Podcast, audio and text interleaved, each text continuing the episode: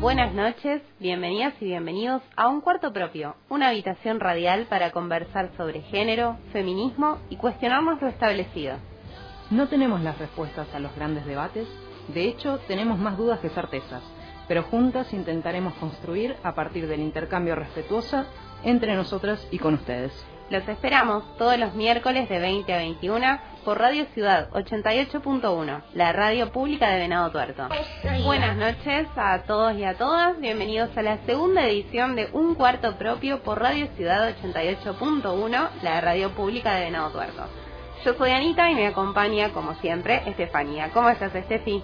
Muy bien, buenas noches y gracias por estar del otro lado. Bueno, eh, este domingo es el Día de la Madre, así que el día de hoy vamos a estar charlando un poco sobre maternidad y feminismo. ¿Qué te parece, Anita? Mm, hermoso tema. así es, eh, dos mujeres que no somos madres. Vamos a hablar de maternidad porque creemos que es hora de empezar a desterrar los adóminem, eso de si no lo viviste no puedes hablar, y poner las cosas en un plano más racional que es el único que sirve en un debate. Si quieren comentar, opinar, discutir con nosotras sobre este u otros temas, los invitamos a comunicarse telefónicamente al 40 88 87 o por WhatsApp al 46 96 04. La maternidad y el feminismo se relacionan mucho más allá de la postura sobre el aborto que tiene el feminismo, que es seguramente lo primero que se nos viene a la mente, ¿no es cierto? Así es.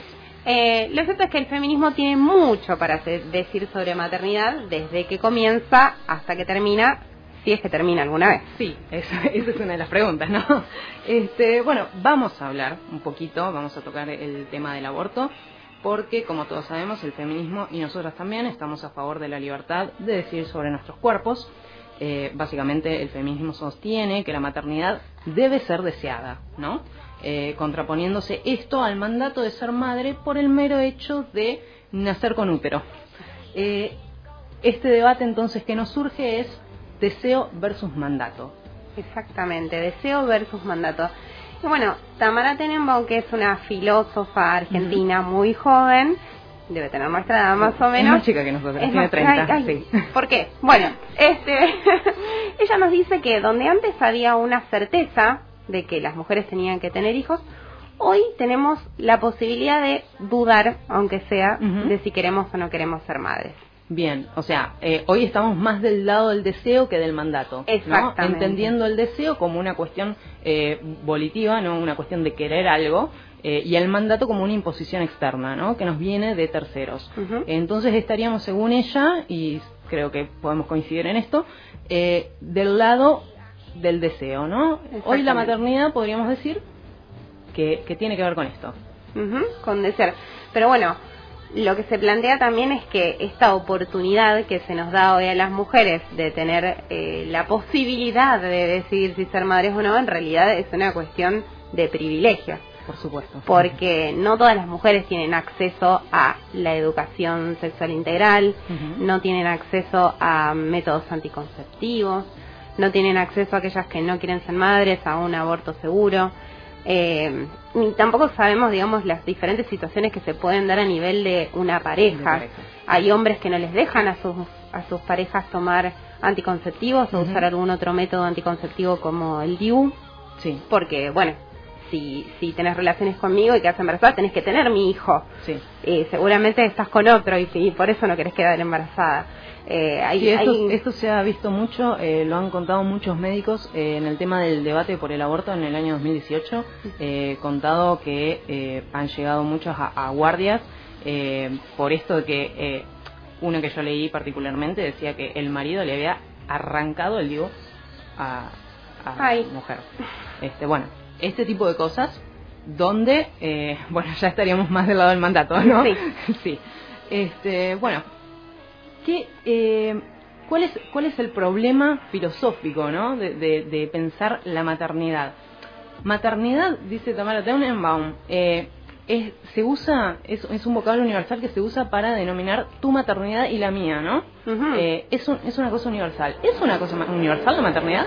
No, claramente no. Si ya tenemos la posibilidad de algunas de elegir ser madres o no, este, me parece que la, palabra maternidad ya tiene muchos significados. Claro, o sea, tantos significados como mujeres que desean ser madres. Claro, exactamente, porque porque refiere a, experiencias que son muy variadas y que pueden ser muy distintas entre sí e incluso opuestas, ¿no? Exactamente. Eh, exactamente, es como bastante bastante amplio eh, y, necesitamos profundizar, me parece, en, en, este en este concepto. Eh, otra cosa muy interesante que, resalta Tamara en, es, un capítulo de, uno de sus libros. El fin del amor. Exactamente. publicado en el año 2019. Exactamente. no le estamos haciendo publicidad para nada. Eh, no, algo muy interesante es el modo en que institucionalmente se ensalza la maternidad. ¿no? que no contribuye al deseo y al goce de esa experiencia, sino más bien a lo contrario, a la alienación, pero también a la renuncia.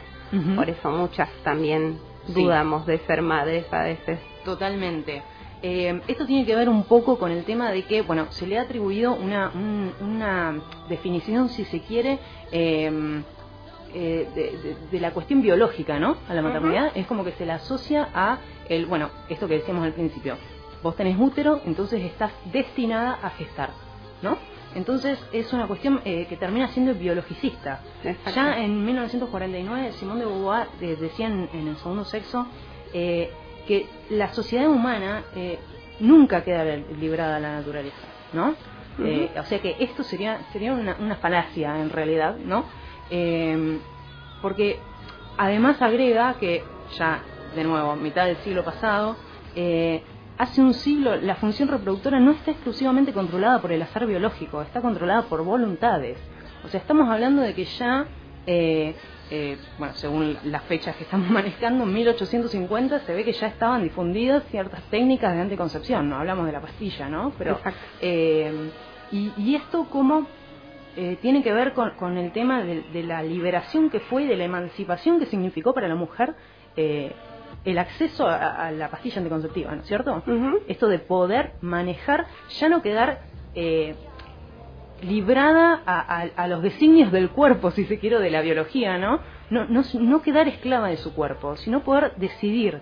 Porque esto es algo que también eh, desmenuza bastante de Beauvoir, pero que bueno, todas las que somos mujeres este, lo hemos atravesado. Eh, cuando una eh, empieza a, cambiarle el cuerpo, cuando tiene su primera menstruación, o sea, todo ese tipo de cosas son, son eh, no son gratuitas, ¿no? esto, de, la, de la famosa eh, eh, te pones de mal humor o qué sé yo, bueno, digamos que no es completamente un mito, ¿no? Hay, hay una cuestión de, revolución hormonal que, vivimos, que por ahí miramos una, una publicidad en la televisión y nos hace llorar. Claro. o que comemos todo el tiempo, o bueno, cada una lo, lo atraviesa. sí, de mal humor, violentas. Claro, bueno, todo ese tipo de cosas no, no son gratuitas. Y, y una es un poco esclava de su cuerpo en ese sentido, porque no tiene totalmente el control. Bueno, imagínate lo que era esto de tener relaciones sexuales y no saber qué iba a pasar. Exacto. Si estabas condenada a la maternidad o no. Claro. Exacto. Este, y hay, otra cosa muy interesante, un, un, estudio de una socióloga israelí que se llama Orna Donat, em, que ella recoge testimonios de, de, mujeres entre 26 y 73 años de edad de todas las clases sociales, con hijos pequeñitos, con hijos grandes, eh, pero todas ellas están arrepentidas de ser madres. Y eso es fuertísimo porque la madre arrepentida es eh, un, un, concepto que pareciera que no, no tiene existencia propia. Sí, que es una paria, digamos. Es una cosa que no puede existir, es una contradicción. Porque volviendo, volviendo a lo que decíamos anteriormente, ¿no? Antes no era como un mandato, ¿no es cierto? Ser madre. Hoy nos dan la posibilidad de dudar. Entonces vos podés elegir ser madre o no elegiste ser madre y ahora encima te quejas. Claro, sí. Al final no hay nada que te venga bien. Totalmente. Bueno, esto también tiene que ver, o sea, con, con las diferentes varas que se vienen, se miden las cosas, ¿no? Porque como charlábamos antes, eh, por ahí, hoy son cada vez menos las decisiones que se toman para toda la vida, ¿no? Eh, no tengo los datos eh, estadísticos, pero en realidad dicen que aproximadamente la, mitad de los matrimonios terminan en divorcio. este, eh, hay gente, vemos gente todos los días cambiando de carrera a los 40, 45 años. Yo veo un montón eh, que están eh, buscando estudiar otra cosa. entonces, todo este tipo de, de, cuestiones, o sea, esta vara que se, se afloja, digamos, es más laxa para determinadas cosas, para la maternidad no existe directamente. Hay una sola y eso es eh, ese es todo el, parámetro que podemos llegar a tener. Y tenés que amar a tu hijo, porque encima que lo elegiste, lo tenés que amar. Pero bueno, estas mujeres, en el caso de que estudiaba Orna Donat, no son mujeres que odien a sus hijos.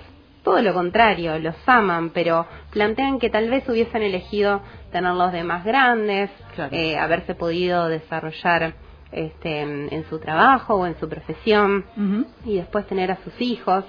Pero bueno, lo, lo, que nos plantea es el este concepto, ¿no? De que las, las madres, las mujeres madres, pueden en algún momento aflojar, pueden arrepentirse y no por eso son ni malas personas, ni malas madres, ni monstruos terribles que habitan nuestro planeta, ¿no es cierto? Y esto, esto también, bueno, eh, lo que decíamos antes, ¿no? Porque vos decís, eh, podrían haber tenido, podrían haberlos tenido después, podrían haberse dedicado a otra cosa antes. Es decir, acá tenemos la maternidad claramente como resignación. ¿No? Como postergación de, del ser mujer. O sea, la mujer le da paso a la, a la madre y la madre es como que, que ocupa todo, todo esa, ese spotlight, ¿no? Eh, eh, tiene, tiene el papel principal. Entonces todo lo otro es secundario. Exacto, exacto. Así que bueno, parece que, que al final eh, en este debate de mandato o deseo, eh, el deseo no es exactamente una libre elección, ¿no? Porque sigue habiendo ahí hay algunas trabas todavía para las mujeres. Bueno, ¿qué les parece si ahora vamos a escuchar un, un tema musical? En esta ocasión eh, no hicimos como en el programa anterior que elegimos un artista para todo el programa, como prometimos que, que íbamos a hacer. Eh, en esta ocasión eh, elegimos canciones que están dedicadas a madres o de las madres a sus hijos. Así que vamos a, escuchar el primer tema. Seguimos en un cuarto propio por Radio Ciudad 88.1, la radio pública de Venado Tuerto. Les recordamos que pueden comunicarse con nosotras eh, para comentar los temas que estamos tratando o por cualquier otra cosa, eh, a los teléfonos 40 88 87 y al WhatsApp 15 46 96 04. Seguimos entonces con el tema de hoy que es feminismo y maternidad. En el bloque anterior estuvimos discutiendo sobre la maternidad deseada en contraposición a la maternidad por mandato. Ahora la propuesta es que charlemos sobre eh, el último tramo del parto, podríamos decir. El último, el último tramo del embarazo. Del embarazo, exactamente, es verdad, perdón, perdón. Y el comienzo de, otra etapa, ¿no es cierto? Así es. Pero bueno. Entonces, vamos a concentrarnos primero en el tema de eh, lo que hemos denominado violencia obstétrica. Espantoso. Sí. Ya que esas dos palabras combinadas, ya, eh, no sé ustedes, pero a mí se me hiela un poco la sangre. Bueno, eh, te cuento, Estefi, que en el año 2016 el Observatorio de Violencia Obstetricia dio a conocer unas estadísticas que se obtuvieron a partir de realizar una encuesta online en, el sitio del observatorio. Y los datos nos muestran que la violencia obstetricia existe y que afecta y violenta los derechos de muchísimas mujeres en todo el país durante e incluso después del parto, antes, durante y después. O sea, no se privan de nada en todo el proceso después del maltrato. Como si no fuera una, una, situación especialmente vulnerable. Exactamente. Pero bueno, para, para ¿en tener... qué consiste esto? ¿En qué consiste la violencia obstetricia? Bueno, mira, te lo voy a poner en cifras para que más o menos nos demos una idea. Eh, la falta de acompañamiento. Se deja a la mujer sola sin un interlocutor de confianza ni testigos de lo que está pasando en ese momento. Durante el trabajo de parto, un 25% de mujeres dijeron que, esto sucedió así. Durante el parto, 36% de las mujeres estuvieron solas. Un 36% de las mujeres fueron a un centro de salud a dar a luz y las dejaron solas en el momento del parto. Exactamente, así, así como lo escuchas. Y después, durante la etapa de posparto, también un 20% le faltó el acompañamiento de los profesionales de la salud. Esto es tremendo. Esto es tremendo porque... Estamos hablando de estadísticas del año 2016. Sí, no, hace cuatro años 50 años, exactamente. Ya, estaba la ley de, parto humanizado. Exactamente. En 2015 la sancionaron, ¿no? Exactamente. Así que, imagínate, o sea, tenemos que también, como para ponernos en, en contexto, en la situación en la que una mujer da a luz, está desnuda, en un lugar con las piernas abiertas, muchas veces, no sé ahora a partir de la, de la ley de, parto humanizado, ¿no? Pero muchas veces incluso se ataban los pies de las mujeres para que involuntariamente no dieran alguna patada y patearan al médico que estaba ahí, o a la médica. Eh, una situación de completa vulnerabilidad para la mujer para cualquier mujer, pero especialmente también para aquellas que no cuentan con las herramientas como para poder defenderse en ese momento, que tampoco te puedes defender mucho porque imagino que tenés un desorden hormonal importantísimo. y además tenés otras prioridades, Exactamente. este, pero imagínate cómo, cómo esta situación se debe dar seguramente con, con más violencia sobre mujeres vulnerables, sí. ¿cierto? O, que vienen seguramente. Eso, eso era lo que estaba pensando justamente, porque es, es, es grave. Eh, estamos hablando de porcentajes bastante altos. Estamos diciendo que a 36, 36 mujeres de cada 100 las dejan solas durante el parto. Es cierto. No, y esto también tenemos que poner, además de esa imagen tan bella que les acabo de describir en la cabeza, tenemos que pensar que la relación entre médico y paciente es una relación de poder.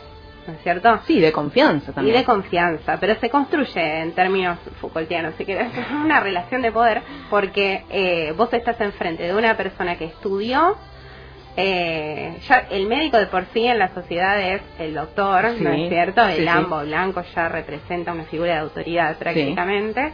Este, pero además, y de saber. Y de saber, exacto, de, de, saber teórico. Eh, que te está que que está ahí para ayudarte, en teoría, vos crees que está ahí para ayudarte y, dar lo mejor sí para que ni vos ni tu, ni tu hijo se mueran o les pase algo malo, eh, vos depositas toda la confianza en esa persona y todo lo que te diga esa persona es prácticamente sagrado. Sí. ¿No? Sí, sí, sí. Y, y esto también es para que pensemos la siguiente, los siguientes números de, de este estudio, que es el trato. El 28% de las mujeres que respondieron a esta encuesta fue criticada por los médicos en algún momento. ¿No es cierto? Por su comportamiento durante el parto. Por su comportamiento durante el parto, exactamente que significa, no sé, gritar del dolor. Y, imagino. Supongo, imagino, ¿no? Este, un 56% indicó que fue tratada con, con sobrenombres, un 30% que recibieron comentarios irónicos o descalificadores. O sea, tipo, callate, dejar de gritar, bancátela, una cosa así. Bancátela porque si gritaste. Bueno, en fin, cosas espantosas. Sí, sí. cosas espantosas que seguramente... Sin duda. Eh, bueno, y, y un y esto, esto es lo que más nos impactó cuando estábamos hablando fuera de aire, un 30, a un 36% de esas mujeres les hicieron sentir que corría peligro ella o su hijo. Sí, esto es tremendo. Esto es tremendo sobre todo porque vos estás en una situación, o sea, estamos hablando de que por ahí, o sea, la mayoría de los casos queremos creer que son eh, hijos deseados.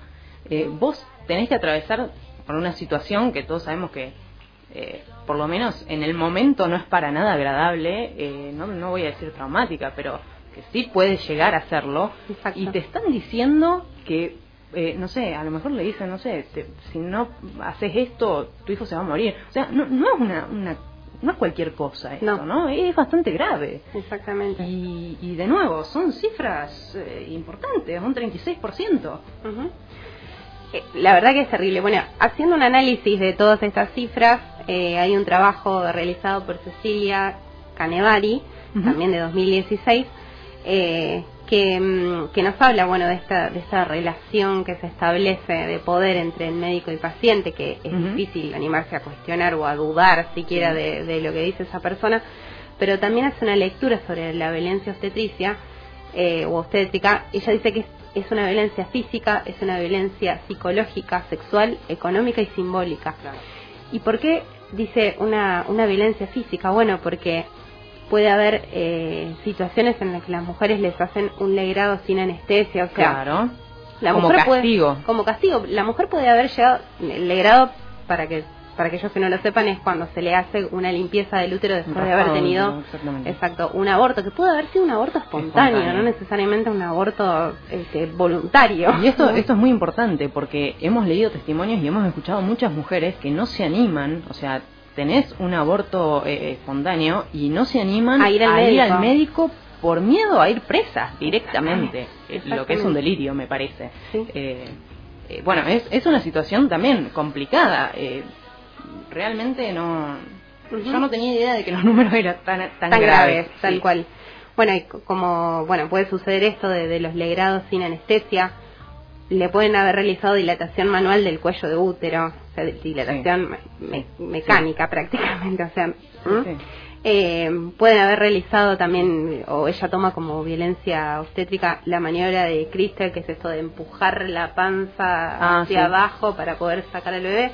Y bueno, y fuera de aire hablábamos de otro caso que se da bastante seguido, por lo menos, no sabemos si acá en Argentina, pero sí internacionalmente. Sí, ese, ese es terrible. Ese es el, el husband stitch o, punto del marido, este, traduciendo medio así, lo ponchaste literalmente. Este, esto es una práctica que aparentemente eh, tiene lugar, se decía que era un mito en un principio, y después un medio muy conocido de Estados Unidos hizo una investigación a este respecto y encontraron varias mujeres que eh, dieron sus testimonios acerca de una suerte de pacto que hay entre el médico y el marido una vez que eh, la mujer da a luz. ¿Qué pasa? Durante el parto muchas veces se eh, hace un corte para evitar el desgarramiento, ¿no? Este, entonces, eso después obviamente se tiene que coser. Exacto.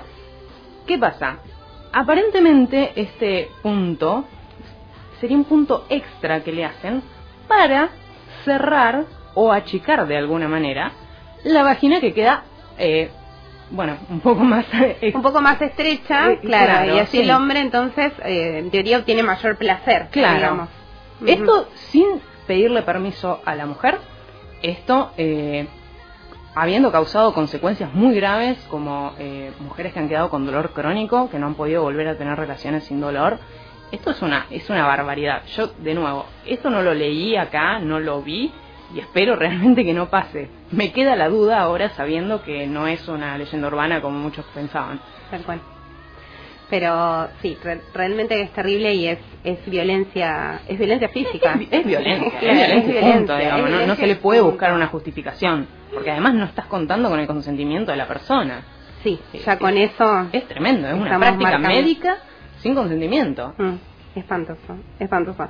No, bueno, enfrente de todo esto, ¿cierto? Enfrente de, bueno, yo, yo si alguna vez tengo un hijo, internenme y, y sáquenmelo sin que me dé cuenta. Este, pero enfrente de todo esto, en contraposición de todo esto, hay unas corrientes feministas también que eh, están como más conectadas con la tierra, con, con, lo natural, con la Pachamama, y proponen eh, que es, es, tan peligroso esta propuesta como, como que te toque un, un obstetra violento, porque ellas lo que proponen es tener que tengas a tus hijos en tu casa, de manera natural. Sí, y sin la asistencia de profesionales de la salud. Exactamente. Eh, esto... todos estos años de evolución y de estudio para nada, para que lo eh, tengamos como en la caverna. Esto me parece que es muy importante también decirlo eh, de nuevo. Son, son cuestiones eh, que, que, tienen que ver con la libertad de cada uno. El problema es que acá no se trata solamente de la libertad de la madre o de la pareja de la madre, que deciden en conjunto si es que lo hacen. También se trata de una vida humana. el, el, parto y, y la, la, cesárea, si bien son cosas que pasan todos los días, y que pasan más de una vez todos los días, este, son, son cuestiones complejas, ¿no? Dentro de todo, eh, la mortalidad, eh, tanto materna como, como infantil, se ha, reducido muchísimo, ¿no? Eh, por, por, este avance de la técnica que vos mencionabas. Sin embargo, no deja de existir la, la probabilidad de que haya algún inconveniente y, y necesites la ayuda de un profesional. Por eso esta, esto que me, impactó tanto de que dejan solas a, las mujeres, también es lo mismo que decir, bueno, qué sé yo, quedará linda la foto pariendo en la piletita de plástico en el living de tu casa, pero no es tan lindo cuando hay algún inconveniente y vos no tenés un profesional al lado que te pueda ayudar, y que le pueda salvar la vida a tu hijo. O a vos. Eh, tal, tal cual. Sí, porque vos no sabés qué puede llegar a pasar, cualquier eventualidad eh, puede ser una desgracia. Exactamente. Hay, encima, en esos momentos hay cosas que son cuestiones de minutos o de segundos que pueden cambiar realmente la vida de una persona. Totalmente. Eh, así que, para no, no lo aconsejamos. no lo aconsejamos para nada. bueno, y te quiero, te quiero aportar este sí acá, eh, me escribió Belén, una amiga mía, eh, sobre lo del el punto extra. Dice, acá pasa. Ah, bien. Eh, Gracias, Belén. Y me cuenta que, en, dice, en el curso preparto que tuvimos hicieron hasta un chiste sobre eso. O sea, es graciosísimo. Ah. Es muy gracioso el asunto, pareciera. Este, pero bueno, nada, ¿qué podemos hacer? ¿Qué, qué, herramientas tenemos igual para luchar contra, contra estas cosas que nos pueden llegar a pasar? En Argentina, como, como vos dijiste, en 2015 se aprueba la ley de parto humanizado. Sí. Eh, que básicamente si la leemos un poco y comparamos con el estudio que hizo el Observatorio de Violencia Obstetricia, justamente todo lo que eh, le pasó mal a todas esas mujeres es lo que la ley está tratando de evitar. Claro. Ahora, bueno, habría que ver la puesta en práctica de la ley. Sí, esperemos, por favor, porque realmente eh, estos números, mm, a, mí por lo menos me meten miedo. Te quedas mal. sí, no, no, pero realmente, o sea, si seguimos viendo esto, o sea, todo, todo estas estadísticas, dice que el 44% de las mujeres no fue debidamente informada sobre la evolución del trabajo de parto o su bienestar ni el de su bebé. Claro. Eh, eh, esto, esto uno imagina otra cosa. Sí, y también te venden otra cosa, ¿no es cierto? Hay como todo un marketing de, del embarazo. Sí, eso ni hablar. Del parto. Este, hay como como todo una una cuestión en la que te que pareciera que es todo un cuento de hadas y bueno lamentablemente muchas veces y, por lo que vemos acá en un gran porcentaje de veces sí, eh, igual con que ya le ocurra a una persona ya es espantoso totalmente porque eh, sí es, más común de lo que uno piensa ¿no? Sí, sí, sí. Así que bueno, bueno, eh, ¿qué les parece ahora si, si vamos a otro tema musical y seguimos en el próximo bloque con otro tema dentro de la maternidad, otro tema muy interesante. Nos pueden escribir eh, si quieren por WhatsApp al 1546 9604 o nos pueden llamar por teléfono al 408887. Bueno, seguimos acá en un cuarto propio por Radio Ciudad 88.1, la radio pública de Venado Tuerto. Eh, acá hemos recibido un mensaje, nuestro primer mensaje, segundo mensaje en realidad, este, de, de una oyente que se llama eh, Antonella. Y Antonella nos cuenta que eh, es psicóloga, dice, y todo esto aparece mucho, todo lo que están comentando. Dice, en relación a lo que hablan de la maternidad, es real eh, esto acerca de la madre abnegada, entregada totalmente a sus hijos y dejan de ser mujeres en ese proceso solo por lo que la sociedad le impone, porque si no se la considera una mala madre. Mm. Bueno, esto es todo lo que estuvimos comentando en el primer bloque. Este, bueno, está buenísimo eh, que lo valide una profesional. Este, dice, también es real eh, que la maternidad está pintada de rosa, tomada por el marketing como un ideal a llegar por todas las mujeres. Por otro lado, esta aclaración me gustó mucho, es importante hablar de personas gestantes, ya que son muchas las personas con vulva que tienen el deseo de tener hijos y así lo hacen siendo condenadas por la sociedad. Eh, esto es muy cierto y por eso se habla eh, también de eh, personas gestantes, que es, lo que ella apunta, que también surgió en el debate de 2018, que muchos decían, ay, pero ¿por qué? Bueno, siempre hay una objeción, ¿no es cierto? Pero es verdad eh, esto también incluye a, personas trans claro. y, debemos tenerlos en cuenta, no invisibilizarlos. Eh, ya suficiente se ha hecho al respecto, ¿no? Eh, sí. Bueno, pero esto un poco, gracias Antonella por escribirnos, porque un poco también nos da un pie para la siguiente parte que íbamos a tratar ahora, que es sobre la crianza, ¿no es cierto? Bueno, un poco habíamos hablado en el programa pasado sobre cómo eh, sobre el punto de vista de la crianza, pero con los niños. De los chicos, claro. Exacto. ¿Qué se les enseña a los chicos? Exacto. Y ahora vamos a hablar un poco de, bueno... ¿Quién les enseña? ¿Quién les enseña a los chicos? Y, eh, ¿Quién es? La mamá, lamentablemente, ¿no? Claro, eh, sí. Cuando uno, sobre todo cuando uno piensa en esto de las tareas por ahí más desagradables relacionadas con la crianza, este, con esto de levantarse a la noche, eh, con el bebé que llora, o hacer la comida, o higienizarlo, todo ese tipo de cosas.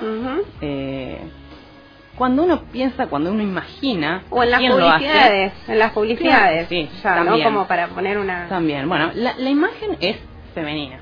Exacto. ¿Cierto? Eh, por lo menos la mayoría de las veces. Eh, y esto, bueno, tiene que ver con lo que hablábamos también en el programa pasado de las asignaciones de rol, eh, todo ese tipo de cosas. Bueno, es la mujer la que está, eh, digamos, eh, cumpliendo su destino biológico al tener hijos y por tanto también es natural que sea ella la que los críe. Sí.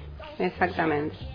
Exactamente, pero un poco lo que lo que también pasa ahora y, que marca Tamara Tenenbaum que, que me gusta es que eh, ahora hay como una especie de eh, forma que los medios, que las redes sociales, que los influencers, que las revistas eh, nos dicen cómo una cómo tiene que ser una crianza, cómo una madre tiene que criar a su hijo. ¿Cómo hay que ser madre? ¿Cómo hay que ser madre? Y si no sos madre de esa manera, sos una madre pésima, por supuesto. O sea, estamos hablando, el mensaje es que la maternidad eh, es, una cuestión de deseo, ¿no? Vos podés elegir entre ser madre o no, pero no podés elegir cómo ser madre, o ese sería, digamos, la lectura que se hace. Es como la nueva, eh, siempre encuentran una forma de cómo presionarte, digamos, al principio era tenés que ser madre, después ¿Vos decís que hay un sistema patriarcal que te oprime? Nada que ver.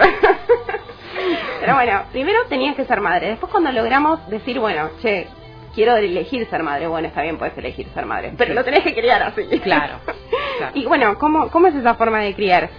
La forma de criar que ahora es como la más marketinera es, bueno, tenés que estar full time con tu hijo, le tenés que dar la teta, no le vayas a dar fórmula, por favor, porque te crece mal. Hay que amamantar. No, hay que amamantar y hay que amamantar hasta que el nene tenga 5 años, más o menos aproximadamente. Bueno, esto también, es una cuestión, esto también es una cuestión de libre elección. Lo que estamos cuestionando, quiero aclarar, por favor, para que no, nadie se enoje, es que nosotras no estamos en contra de esto, sino que estamos en contra de que esto sea lo que se imponga desde claro, afuera. Y de que sea una obligación que se convierte en una obligación moral criar así a tu hijo. Eso es verdad. Exacto, porque además eh, no tenemos las herramientas, las mujeres hoy por hoy, no, no existen las herramientas legales, las herramientas del Estado para poder llevar adelante ese tipo de crianza, ¿no es cierto? Hoy una mujer que tiene tres meses. Sí, tenés 90 días. Tenés 90 días y encima que son 90 días que tenés que hacer la trampa con la fecha de, parto para que te queden los tres meses todos eh, después de parir. Sí, claro. Porque porque si no te tenés que tomar 15 días antes de, claro, del parto. Pero bueno, siempre se hace esa trampita para estar tres meses con tu hijo recién nacido. Tres meses, estamos hablando de 90 días y después de vuelta a la vida a la, a la vida normal, digamos, ¿no? Exactamente. Pero con un hijo. Exacto. Tal vez hay mujeres que, que les gusta y que quieren y que eligen volver a trabajar y como decíamos recién, pero más vale. Súper válido. Pero aquellas que no quieren, eh, no tienen la posibilidad de hacer otra cosa. O no pueden. O no pueden. Por la razón que sea. Exactamente. Exactamente. Por ahí uno piensa en un, hijo, en una pareja, pero hay este, mujeres solas. Claro, sí, hay mujeres solteras o, sí. Este, entonces, eh, esto, esto a mí me gusta, ¿no? Porque eh, el tema de eh, lo que hablábamos de las licencias, por ejemplo, eh, charlar un poco más también cuando hablamos de rol de, crianza. El padre tiene que intervenir, no tiene que intervenir. El padre debería tener una licencia extendida en el trabajo. O el progenitor no gestante, como nos decía Antonella muy bien la observación. El progenitor no gestante eh, tiene hoy dos o tres días, o depende del convenio. Algunos tienen más, más suerte por trabajar donde trabajan, digamos. Tienen dos semanas, tienen algunos, calculo que hasta un mes en las empresas de tecnología, he leído por ahí pero no es mucho más, digamos. al padre también se lo excluye, ¿no? Por costumbre, se, lo priva, ¿no? De, esta, de, este poder estar en la crianza, sobre todo en los primeros meses, ¿no? Eh, ¿Es justo hacer esto? Porque esto también es una especie de mensaje. Tal cual. Y ahí, bueno, hablamos el programa pasado de qué de qué rol pueden tomar los varones en el feminismo, bueno, esta es una lucha que podrían... Esta, está buena. Esta está buena, chicos, les beneficia. este, no, los beneficia, los beneficia a ellos porque van a tener más posibilidad de tener contacto con sus hijos mayor cantidad de tiempo y también nos beneficia a las mujeres para pararnos en, en, igualdad frente a una búsqueda laboral, por ejemplo. Sí. Bueno, esto es algo que nos pasa nos pasó a nosotras y que le pasó seguramente a todas las mujeres que están escuchando. Vos vas a una entrevista laboral y una de las primeras preguntas que te hacen es, ¿tenés hijos? A renglón seguido, conteste lo que contestes. ¿Pensás tener hijos? O sea, estamos hablando una, una persona que no te conoce se sienta enfrente tuyo y lo primero que te pregunta es, ¿pensás tener hijos? Claro, creo que es una respuesta que no le doy ni a mis amigas y se la tengo que dar al de recursos humanos de una empresa. Pero además es una cuestión súper personal. Tal cual. Eh, no, te, no te pueden preguntar eso. De hecho, no pueden legalmente preguntarte eso, pero lo preguntan igual y vos qué vas a hacer. Te van a decir, no, no, me lo guardo porque no corresponde y no te van a contratar. Y, y, sabemos por qué lo preguntan también, ¿no es cierto? Porque contratar a una mujer o una persona gestante eh, con la mínima posibilidad de que quede embarazada en un momento es un riesgo para la empresa. Si los hombres tuvieran la misma cantidad de días para tomarse licencia que las mujeres, ese riesgo, entre comillas, no sería solo para contratar a una mujer, sino que sería para contratar a una mujer y a un hombre, entonces ahí eh, un poco nos pone en pie de igualdad. Claro, como que iguala un poquito las cosas. Un poquito, no mucho, pero ayuda, Pero, sí, pero lo que pasa es que también, a ver, hay una realidad, qué sé yo, eh, la empresa no tiene que pagar esos meses que vos no estás, eh, es más, puedes extender la licencia sin goce de sueldo y eso también está contemplado en la ley laboral. ese tipo de cosas todos las sabemos, todas las conocemos, pero lo que pasa de hecho es que una pierde terreno. Exacto. O sea, la mujer que se va eh, porque tuvo un hijo y vuelve al trabajo, vuelve en una posición de desventaja. O sea, no es como volver de vacaciones que te fuiste 15 días o un mes. Pero incluso cuando uno vuelve de vacaciones por ahí, viste, como que tarda en encontrar el ritmo, ¿no? Claro. Bueno, acá estamos hablando de una persona que vuelve, a, se reintegra un trabajo y que dejó en la casa a su hijo recién nacido. O sea, ya tenés una preocupación extra. Sí, o una culpa puede ser también interpretado o, vivido como una culpa, es verdad. Eh, entonces vos decís, ¿cómo, ¿cómo podemos hacer para mitigar esto? ¿Qué, ¿Qué es lo que se puede hacer? Bueno, la licencia de, los progenitores no gestantes me parece a mí que está, está bueno eh, y, que está bueno también empezar a pensar estas cosas, eh, sobre todo desde el lado de los varones, desde qué, qué pueden hacer, o de los progenitores no gestantes, qué es lo que pueden hacer para poner al que sí gesta este, eh, en un pie de igualdad. Exactamente. Eh, otra cosa súper interesante que, que mm, dice Tamara Tenenbaum en, en su libro, eh, frente a estas maternidades de las que hablábamos, ¿no? Marketineras, de las, de las, de las famosas, de las influencers, esas maternidades de Instagram, ¿no? Que es todo perfecto y que estoy todo el día para mi hijo, 24/7 para siempre y que esté interpretado como que eso está bien, ¿no es cierto?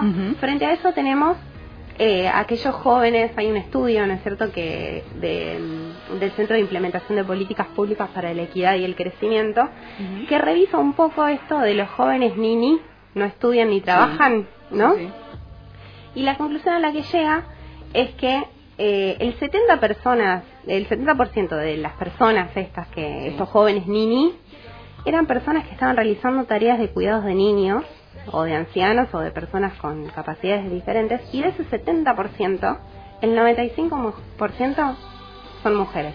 Mujeres jóvenes. Mujeres jóvenes que están cuidando a sus hijos que en las estadísticas aparecen como que no estudian ni trabajan. Claro, y pero ¿cómo van a estudiar y trabajar si tienen hijos para pero criar? Es, es, un trabajo de por sí, ¿no? Claro, ¿no? Estamos hablando de que son, sí, pero dice cuidado de niños, ancianos o personas con capacidades diferentes. Sí, o sea, lo que le toca a la mujer, digamos. Sí, las tareas de cuidado. de cuidado. trabajo no remunerado, por supuesto. Sí. Este, pero me parece súper interesante esta contraposición, ¿no? Si lo hace una famosa y lo muestra en Instagram todo blanco, todo lindo, todo brillante, está bien, pero si lo hace una mujer joven, pobre, porque no tiene otra opción, la catalogan como una niñi. Sí. ¿No es cierto? es como muy interesante. Es la misma contraposición que de alguna manera se vio durante el, el debate en el Congreso por la legalización del, del aborto, cuando mostraban las mismas personas, argumentaban que la maternidad era eh, una cosa hermosa y una bendición, pero a la vez era un castigo. O sea, porque si, si quedaste embarazada porque tuviste relaciones, tenés que tener a tu hijo sí o sí. Sí, tal cual. Entonces, esas contradicciones eh, son sí totalmente son terribles pero son maravillosas para analizar sí también igual eh, hay que decir que el castigo lo vemos nosotros porque ellos eh, hablan es como que esperan una redención de la persona que eh, tuvo relaciones eh, sexuales sin, sin eh, recurrir a un método anticonceptivo, entonces debe tener al hijo, pero digamos, ese tener al hijo es una redención por esa eh, eso malo que hizo antes, ¿no? No quiero decir pecado, pero es, pero... un poco en esos términos que, que, nos andamos manejando, ¿no? Exactamente. Eh, bueno, eh, sí, a mí me gusta también esto que ella nombra en un momento ya al final del libro, eh, Tamara Tenenbaum, digo, eh, dice, Walter, hablando de una francesa, rescata la tradición de la maternidad francesa. Para ella, el secreto de que Francia sostenga la tasa de natalidad más alta de Europa, incluso frente a otros que tienen licencias por maternidad más largas, como los países escandinavos, el arquetipo de la madre mediocre. Dice, en la tradición francesa, ser madre es una más entre las cosas que hacen las mujeres. La mujer francesa debe seguir sosteniendo su vida sexual y su vida social. No se vuelven madres y nada más una vez que tienen a sus primeros hijos. Nadie espera eso y de hecho está mal visto que lo hagan. Y yo creo que en esto Simón de Beauvoir estaría muy contenta si pudiera ver esto, ¿no? Muy bien por los franceses. Claro, no, porque ella, ella en un momento eh, dice en el segundo sexo el hijo es una empresa que constituye un destino válido, pero no más que cualquier otra cosa, y no constituye una justificación en sí. Tiene que desearse por ella misma, no en busca de eh, hipotéticos beneficios. Entonces, estamos diciendo, bueno, las francesas lo han logrado. Lo lograron. Tenemos esperanzas todavía. Tenemos esperanzas. Bueno, y mientras esperamos, vamos a otro tema musical. Bueno, llegamos al final de nuestro programa. Gracias a todos los que estuvieron del otro lado escuchándonos. Eh, gracias Steffi por acompañarme. Gracias este, a nuestro operador. Eh, y bueno, veremos eh, con qué tema nos encontramos para la semana que viene. Si quieren, nos sorprenderemos. Los sorprenderemos y nos sorprenderemos a nosotras mismas. Pero eh, si quieren aportar algún tema, eh, pueden hacerlo, pueden llamar a nuestro teléfono 4088-87 o escribir por WhatsApp al 1546-9604. También les comentamos que eh, estamos armando un Instagram eh, que se llama arroba un cuarto propio radio. Pueden seguirnos por ahí, vamos a estar publicando eh, cosas relativas a los problemas que vamos haciendo y a los temas que vamos tratando. y también, obviamente, queremos que nos, que nos cuenten qué opinan y, y que nos tiren sus sugerencias. Bueno, muchas gracias a todos. Los dejamos con música por Radio Ciudad 88.